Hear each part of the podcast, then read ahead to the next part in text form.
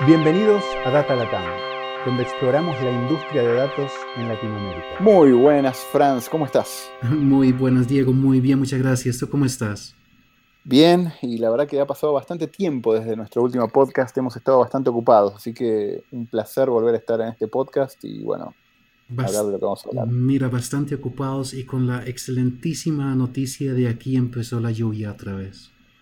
Uy, bueno, no, podía, faltar un dato de lluvia. Tenemos que hacer algo de data respecto al clima, porque si no, este podcast de datos, sin, tratar un poco de temas de datos de clima, que es un tema recurrente, no, tiene sentido. no, pero todo muy bien. Em, tú cuéntame, ¿qué tienes de, nuevo? Bueno, lo primero, y creo que va a ser un gran, gran parte del enfoque del podcast de hoy, es hablar de datos abiertos y de ciencia de datos y algo interesante, eh, me invitaron al queridísimo Perú a dar una charla el 25 y 26 de agosto, dos charlas de hecho, en el Big Data Summit Perú. Así que muchas gracias a la gente de Big Data Summit Perú por la invitación. Un lujo siempre poder volver a Perú a comer rico y a disfrutar de las tan buenas reuniones que he tenido con muchas empresas y organizaciones en Perú. Así que muy, muy entusiasmado por, por volver a Perú. ¿Y puedes explicarme un poco qué tipo de evento es? Em, ¿quién, ¿Quiénes deberían ir? Bueno, eh, Big Data Summit Perú es, eh, esta es la tercera edición, es un evento que reúne a expertos en temas de ciencia de datos, de Big Data, eh, de gente de Latinoamérica, de Europa, por lo general Latinoamérica y Europa. Y básicamente es uno de estos foros en los cuales se habla de ciencia de datos, lo que está pasando, lo que están haciendo varias empresas respecto a ciencia de datos o a Big Data. Eh, y un poco la idea es, eh, como fue el caso de otras conferencias que hay en la región, eh, que se generen esos espacios para compartir experiencias, para saber qué es lo que está haciendo algún experto en Big Data en Europa o en Latinoamérica y poder compartir y poder explorar, que es un poco lo que hemos hablado en otras ocasiones, lo que hace falta en Latinoamérica, ¿no? que haya estos foros en los cuales a la hora de compartir estas experiencias uno puede compartir lo bueno, lo malo, lo feo, cómo le fue y en base a eso que realmente vayamos mejorando lo que estamos haciendo. Qué bueno, qué bueno. Así que creo que va a estar muy, muy interesante. Miguel Paredes, que estuvo en el podcast un par de veces, fue speaker en este evento, eh, habló de Machine Learning. Es decir, creo que a tu pregunta de la audiencia, esto es para gente técnica que está en el tema o gerencias eh, que quieren saber más acerca del mundo de Big Data. En particular, en mi caso, yo voy a estar hablando de dos cosas. Una, eh, innovación con base en datos y hablar un poco de, eh, casos de Silicon Valley y Latinoamérica, que es lo que he visto un poco desde la perspectiva de Open Data inicialmente y después desde ciencia de datos. Y la segunda charla que voy a estar dando tiene que ver con la convergencia entre Open Data y Big Data, que es un tema que nosotros dos hemos hablado unas cuantas veces y nos interesa mucho. Así que va a estar interesante hablar de lo que está pasando en el mundo de Open Data, cómo Big, eh, Big Data y eh, Data Science está consumiendo esos datos, qué tendencias hay respecto a esto y bueno, vamos a ver si nos metemos a jugar con un poco de código en esta presentación y mostramos algunos ejemplos interesantes. No, y justo de, eso vamos a hablar ahora en este podcast hoy. Y lo que, lo que probablemente nadie sabe en la audiencia es que justamente este tema es lo que nos trajo juntos a, ti y a mí y terminó dando lugar al, podcast mismo. Entonces hay, un, hay, un, elemento de, historia muy importante ahí para, para Data Latam. Sí, tal cual. Ya, ya llegaremos a esa parte ahora en el podcast, pero mira, si querés empecemos hablando un poco de, la intersección entre Open Data y Data Science, y si querés, puedo tomar un primer eh, take en esto hablando de Open Data, ¿no? ¿Tú, sabes, Diego, cómo, cómo nació Open Data? ¿Cómo llegó a ser? Sí, mira, cuando empezamos, de hecho, Junar, y ahora voy a hablar un poquito de eso, eh, Open Data es algo que nació en Inglaterra y en, Estados Unidos. Eh, viene de todo el movimiento de transparencia en el gobierno y de la idea de que los recursos que tiene el gobierno tienen que ser abiertos al público en tanto no infrinjan temas de privacidad o temas de seguridad nacional. Entonces, si los gobiernos a nivel local, eh, municipal o federal eh, generan datos, tienen información relevante y esa información no va a, lastimar a nadie si es abierta, tiene que ser abierta.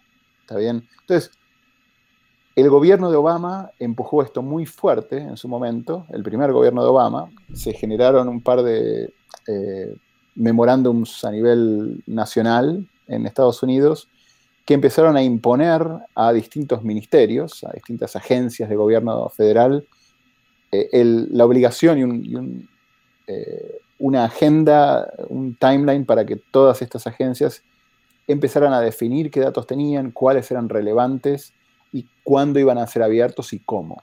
¿Está bien? Eh, y algo que es muy, muy relevante en el movimiento de Open Data es, no es solo abrir los datos en un archivo eh, cualquiera, ¿no? O en un formato cualquiera. Lo que pasó históricamente en muchos gobiernos, de hecho esto es desde hace desde que nació Internet, es que muchos gobiernos abrían información pero en formato de PDFs. Y peor aún, muchas veces uno se encontraba con archivos que estaban en un PDF que era un escaneo de un documento. ¿Está bien? Entonces, esto cumple con temas de transparencia, pero no cumple con eh, la idea de Open Data. En el mundo de Open Data, la idea es que estos gobiernos que abren información, la abran en formatos reutilizables y en formatos entendibles y en formatos accesibles por computadoras, es decir, a través de APIs. ¿Está bien? Me callo un segundo para reaccionar y no, no hablar tanto. Eh, no, no, no, yo, yo estaba, ya, ya estaba entrando en la historia, de por mí, por mí sigues, sigues un rato. perfecto, perfecto. Entonces, básicamente, de nuevo, veníamos de un mundo en el cual los gobiernos que eran transparentes simplemente abrían PDFs, surgió el movimiento de Open Data con mucha fuerza en Inglaterra y en Estados Unidos, eh, y esto empezó a generar que estas agencias de gobierno, en principio gobiernos federales y agencias de gobierno, empezaron a generar estos portales de datos abiertos. ¿Está bien? Eh, de ahí que empezaron a surgir también en la industria empresas como Junar, como Socrata, eh, o también organizaciones como la Open Knowledge Foundation, que generó una solución de código abierto que se llama SICAN, que básicamente empezaron a proveer herramientas para que los gobiernos pudieran abrir datos. También hoy en día hay más empresas que están haciendo esto. Yo, junto con Javier Pájaro, eh, cofundamos Junar justamente por eso, ¿no? porque vimos esa necesidad de los gobiernos de abrir datos y a veces la no existencia de soluciones que les permitieran hacer esto de forma fácil. ¿Está bien? Entonces, así nació Open Data. Hoy en día, eh, te diría que a mí, a ver, cuando empezamos esta empresa hace como siete años con Javier, el sueño era que en cinco años todos los gobiernos iban a tener todos sus datos abiertos a través de portales de datos abiertos y que esto eh, iba a generar, número uno, mucha transparencia, que era eh, el gran motor de todo esto, pero número dos, y para nosotros más relevante, que esto iba a generar muchas eficiencias, colaboración e innovación. ¿Está? Cuando uno habla de Open Data, empieza con esta idea de transparencia.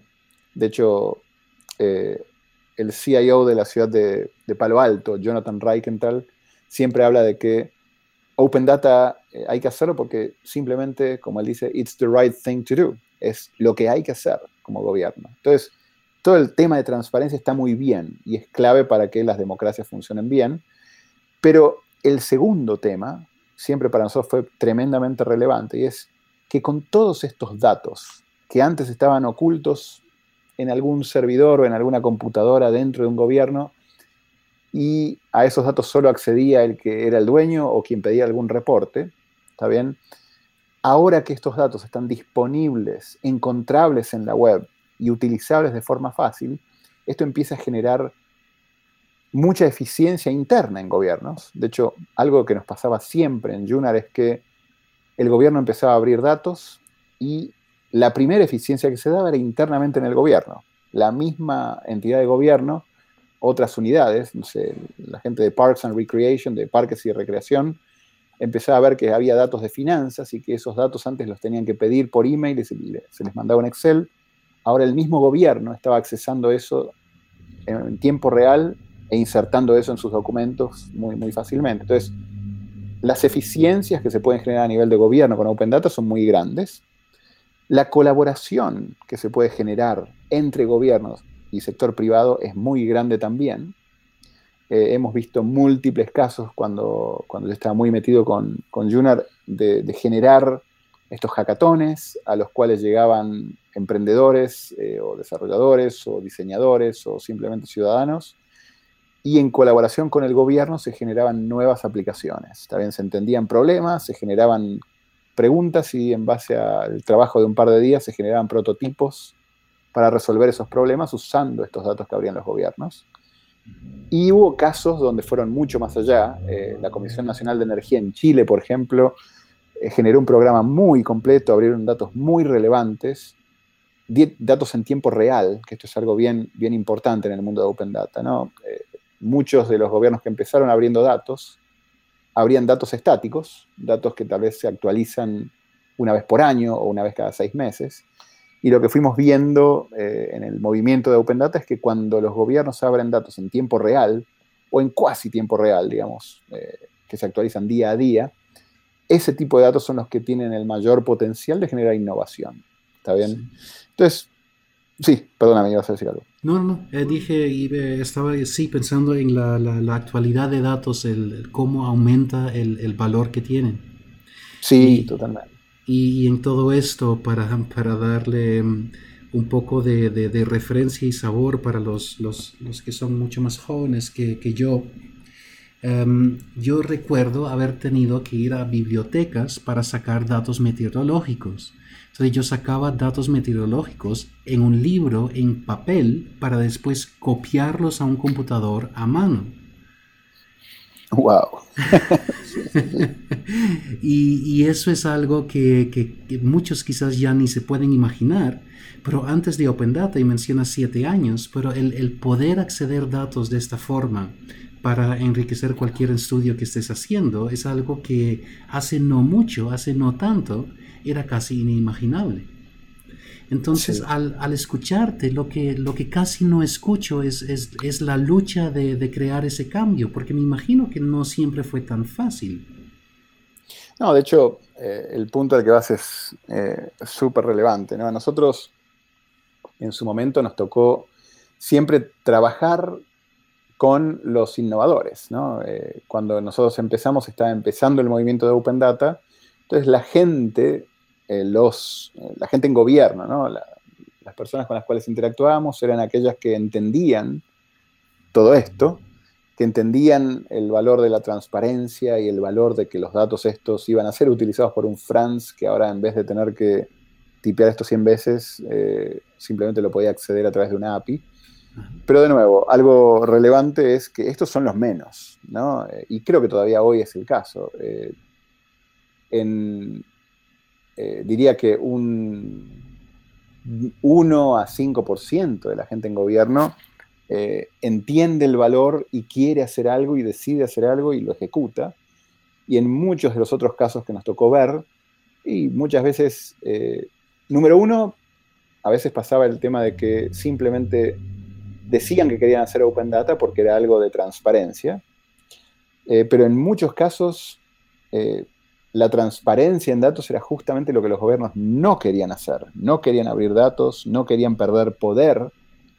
Eh, obviamente te imaginarás en oficinas de gobierno donde hay alguien que es el dueño de todos los datos, dueño no, pero el que toda la vida recopiló los datos de algún tema en particular, eh, su, poder y su valor en el gobierno eh, lo sentía como ser el dueño de esos datos y entenderlos. Entonces, abrirlos y hacerlos eh, públicos de forma abierta y en tiempo real, es como que era la antítesis de lo que querían hacer. Así que, tal como lo mencionás, son muchos los casos donde la reacción es negativa al tema de Open Data, y ese es uno de los motivos por los cuales hoy en día hay muchos gobiernos abriendo datos, pero la gran mayoría todavía está en proceso de hacerlo.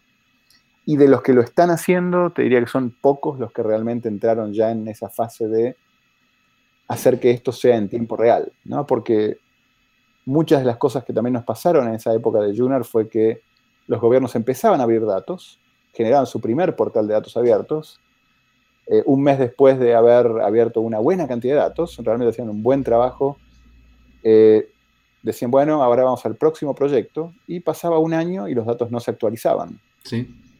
Entonces, siempre eh, para nosotros fue clave o gran, una parte muy importante del proceso, el, una vez que abriste esos primeros datos, número uno, generar toda la comunicación del caso para que la gente que puede usar esos datos lo, lo sepa, pero lo otro es generar procesos a través de los cuales estos datos automáticamente se actualizan, porque si eso va a depender de que una persona tenga que subir manualmente un dato a un portal, eh, obviamente eso hace que los datos sean muy vulnerables a que si la persona no está no se suban o si la persona tiene otras prioridades, eso se desactualice. Así que creo que muchos, muchos, muchos de los portales de datos abiertos que, que empezaron muy bien, terminaron un poco en eso, ¿no? en abrir algunos datos relevantes, pero después no actualizarlos de forma frecuente.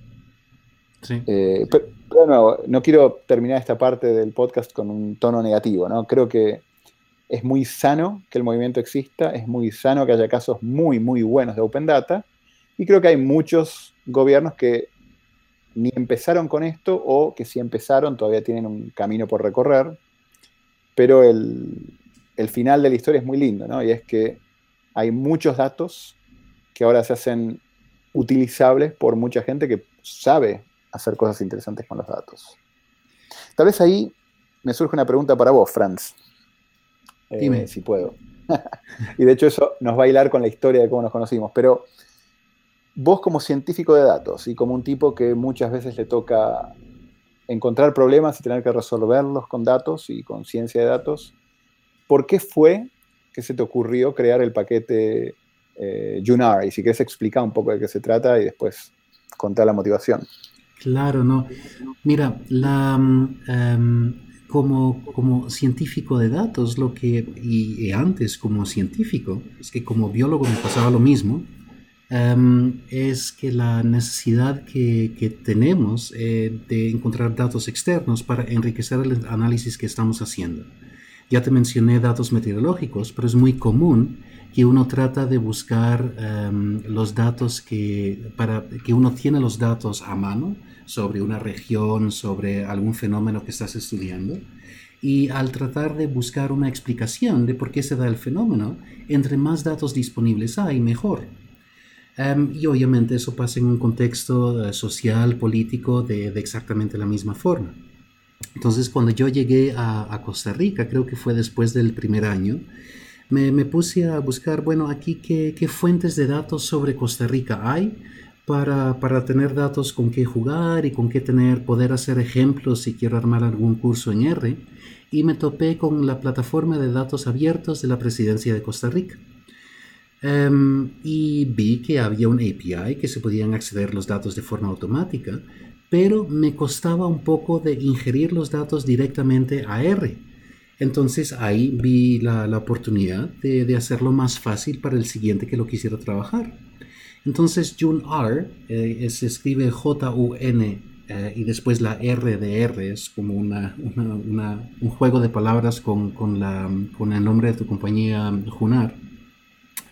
Um, la, la, la, idea es crear, o eso se llama un, un wrapper, es, es, como, como envolver el API con código R para que usando solamente código eh, R que lo reconocerías a, al estar programando en R, puedas acceder a esos datos y usarlos de una forma más, más fácil.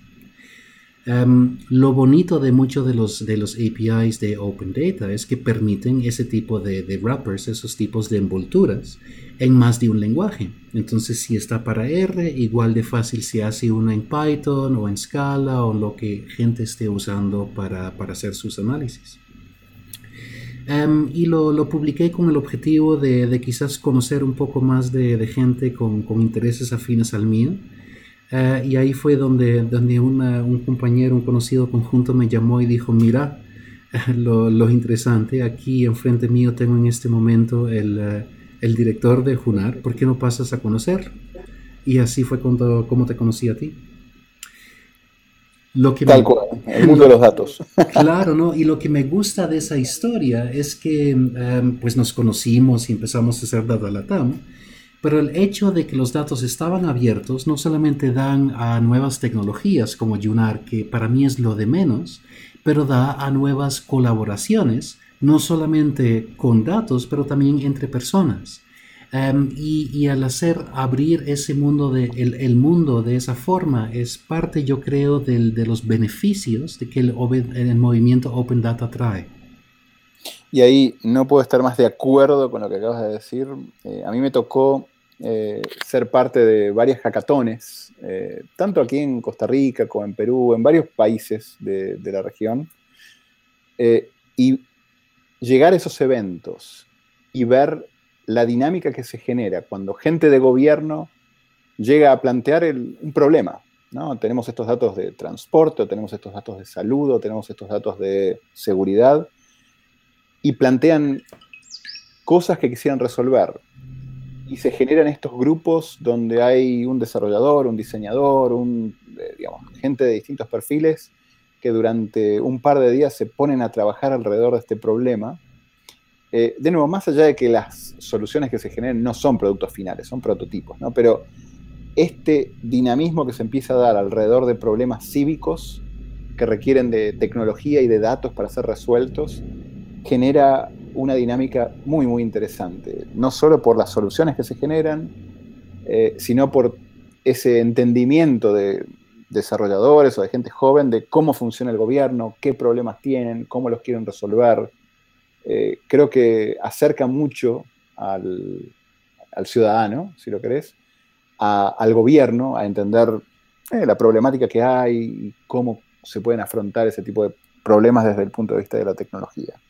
Eso y para mí, y eso ya es de la, de la parte de ciencia quizás del proceso, es que da a preguntas nuevas. Entonces yo, yo eh, cuando eh, yo a veces veo en, foros y, veo gente quejándose de que, ah, sí, eh, hay, hay una plataforma, pero los datos no se refrescan. Y siempre a mí me, lo que se me ocurre, yo les quisiera preguntar si los conociera, es que, pero, pero entonces, ¿para qué necesitas datos al día? ¿Qué es lo que quieres hacer? plantéalo de una forma de, uy, qué bueno sería que estos datos se refresquen con esta regularidad porque yo tengo esta iniciativa y quiero hacerlo otro y podría mejorar el proceso tal. Y cuando entramos en ese tipo de, discusión, donde, donde está la entrada y la salida em, de, de datos que lo usamos para un fin bien definido, Em, ahí es donde podemos crear el foro entre todos y empezar a aportar las piedras para tener una construcción total mejor de la que tenemos hoy en día. Sí, sí, definitivamente. Hay, eh, de hecho, algo que se empezó a dar con el movimiento de Open Data, me tocó participar en algún momento de, un hackathon en Inglaterra, donde la gente de Telefónica abría datos, datos anonimizados obviamente, eh, sobre información de distintos eh, perfiles de gente que durante cierta época del año circulaban en ciertas partes de la ciudad de Londres. ¿no? De nuevo, lo que quiero decir con esto es, no es solo gobiernos abriendo datos, cuando se empieza a generar esta dinámica donde empresas que tienen datos que pueden resolver problemas, y de nuevo, hay casos aún mucho más interesantes que el que voy a mencionar ahora, cuando estas empresas empiezan a abrir esos datos y eso eh, empieza a generar colaboración con, en este caso eran emprendedores y empresas que podían hacer cosas interesantes con los datos, eh, de nuevo con todos los NDAs y confidencialidad del caso, las soluciones que se empiezan a generar son realmente interesantes, y las conversaciones que se generan son interesantes, y, bueno, eh, es un paso hacia adelante para, resolver problemas grandes que tenemos en, en la sociedad. Sí, Mira, hay, hay un concepto que quizás me puedes ayudar a entender que parece estar relacionado, que es el de Open Innovation. ¿Cómo se relaciona eso con Open Data? Mira, es una lindísima pregunta y de nuevo, cuando hablamos eh, de los gobiernos que inicialmente empezaban con transparencia y después pasaban a una, una fase 2, al final la fase 2 es la de Open Innovation, ¿no? Y es cómo generamos que, ¿cómo, ¿cómo logramos que haya más personas que tengan capacidades de ayudar a responder preguntas? Open Innovation, eh, cuando uno va a Kaggle, ¿no? Eh, y Kaggle es este sitio donde empresas eh, presentan datos y presentan alguna pregunta, o por ejemplo el caso del Netflix Challenge, ¿no? donde de repente hay una empresa que dice, quiero resolver este problema, aquí están algunos de los datos, estas son las reglas del juego, innovadores vayan a innovar. Entonces, lo que genera esto es que en vez de que Netflix internamente con la gente que tienen en ingeniería esté tratando de resolver el problema, ahora lo que logramos es que estos datos le llegan a más gente de una forma tal que ahora hay muchas más personas con distintos perfiles en distintas partes del mundo que pueden ayudar a generar esta innovación para resolver el problema. Y, creo que al final eh, este mundo interconectado eh, y con datos disponibles hace que esto sea mucho más real y viable. Hay casos, como dijimos recién, el de Netflix, están casos como gobiernos, la ciudad de Palo Alto hizo varios hackatones en los cuales llegó gente de Stanford y de un montón de universidades y emprendedores de, Silicon Valley a tomar esos datos para generar soluciones. ¿Está bien? Entonces, de nuevo, no es solo Jonathan Rakenthal con eh, su equipo de desarrolladores tratando de resolver un problema, ahora es un problema que está abierto a un montón de gente y que juntos pueden contribuir a resolver ese problema. Me acuerdo, en el caso de Sirius Palo Alto, la ciudad de Palo Alto, eh, que hubo gente que empezó a usar este juego Minecraft, ¿está bien? Para tratar de resolver el problema de eh, las definiciones de qué tenía que ir dónde o, los permisos que tenían que darse en la ciudad de Palo Alto. ¿no? Entonces, la idea era, usar Minecraft para que incluso los chicos, la gente más joven, entendiera cómo era su ciudad y pudiera ayudar o contribuir a, a ver cómo resolvería ciertos problemas. Entonces, para resumir, este problema que era de una o dos o diez personas pasa a ser de muchas personas y esta colaboración organizada genera mayores, mucho mayores niveles de innovación. No sé si respondí tu pregunta, Franz. Sí, no, absolutamente. Mira, em, si si eh, alguien está interesado en este tema en particular o se quiere preparar para, atender el, Big Data Summit en, Perú, ¿dónde, ¿dónde, los mandarías? ¿Qué son buenos sitios para, aprender sobre Open Data y eh, quizás casos eh, de, mejores prácticas o casos de uso? Creo que, a ver, bueno, primero, para lo que es el Big Data Summit Perú, la URL es eh, bigdatasummit.pe y lo vamos a poner como notas en el, podcast. Así que ese es uno para saber sobre este evento. Respecto a saber sobre datos abiertos, eh, creo que hay, eh, a ver, las empresas que están en este tema o, las organizaciones que están en este tema, como la OKFN, la Open Knowledge Foundation, Junar, junar.com o Socrata, socrata.com, o incluso hay otra, eh, se me escapa el nombre, Open Data Soft, una empresa de Francia. Eh, todas estas empresas, eh, con todas las experiencias que han ido teniendo, generan muchos casos, publican muchos casos y, y, hablan de todo el impacto que se genera con Open Data. Así que yo creo que una buena forma de aprender sobre esto es yendo a los sitios de las empresas u organizaciones, bajando los casos. Y después hay algunos ejemplos, ¿no? Eh, Estados Unidos está en una situación medio complicada ahora, pero eh, digo respecto al tema de Open Data, pero la ciudad de Palo Alto, por ejemplo, eh, ha hecho un lindo portal de datos abiertos y tiene muchas buenas prácticas que, han ido generando alrededor de eso. Y Jonathan Reikenthal ha hecho un curso en linda.com que habla sobre Open Data. También lo vamos a poder referenciar en el, en el podcast. Entonces, para los que quieran aprender sobre eso, creo que esa es una muy, muy buena fuente. Y bueno, eso es lo que se me ocurre en este momento. Ah, perdón, tal vez una más. Eh, hay una, en Latinoamérica, la, Comisión Nacional de Energía en Chile eh, hizo un programa de datos abiertos muy interesante que eh, realmente se escribieron casos de éxito sobre eso, se, se ganaron premios, la Comisión Nacional de Energía por no solo los datos que abrieron, sino cómo los abrieron, cómo los hicieron entendibles fácilmente por cualquier ciudadano y utilizables fácilmente por los que podían generar mucha innovación. Así que si uno va a energiaabierta.cl, ahí está el caso de ese portal de datos abiertos, donde hay muy buenas eh, prácticas para cómo hacer apertura de datos y generar innovación en base a eso. Mira, ahora que te lo pregunto a ti, eh, se me ocurre también preguntarlo a, los que están escuchando. Entonces, si, si, estás escuchando y conoces una excelente iniciativa en, eh, tu área, por más local que sea, o si ves una necesidad aguda en, localmente, um, nos, pues sería quizás un, buen tema para, para, conversarlo entre todos. Entonces, o mándanos un mensaje o postealo en Facebook porque, porque me interesa saber qué más hay ahí afuera, aparte de estos casos grandes y ya mejor descritos como los, eh, como los menciona Diego.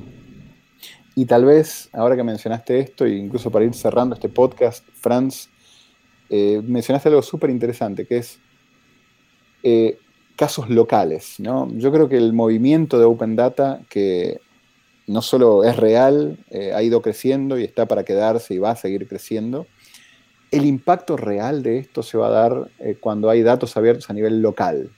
Una cosa es gobiernos federales abriendo datos, otra es mi municipalidad o las distintas municipalidades abriendo, o las ONGs que tratan problemas puntuales de, no sé, los desagües de una ciudad o lo que fuere, cuando empiezan a ver estos casos locales, donde hay datos abiertos muy relevantes, lo que tiene de poderoso esto es que el ciudadano se siente muy cercano a esos datos y muy cercano a las aplicaciones que se pueden generar con esos datos. Entonces, eh, como muy bien lo dijiste, todas las iniciativas locales, eh, por más chiquitas que sean, son relevantes. Eh, bueno, las que conozcan, avisen porque es buenísimo poder tener un listado de todos los datos relevantes y disponibles en, estos portales. Muy bien. Em, Diego, muchísimas gracias por compartir. Un lujo, Franz, un lujo poder hablar un poquito de esto y bueno, como dijimos al principio del podcast, más de esto se va a hablar en el Big Data Summit Perú, el 25 y 26 de agosto, así que para los que anden por Perú, eh, espero que nos podamos ver por allí y bueno, tomar un café y hablar de, de estos temas. Gracias por acompañarnos en nuestra exploración del mundo de ciencia de datos en este Data Latam Podcast. Cada dos semanas encontrarás un nuevo episodio en datalatam.com o iTunes. Si te gustó este podcast, déjanos comentarios en Facebook.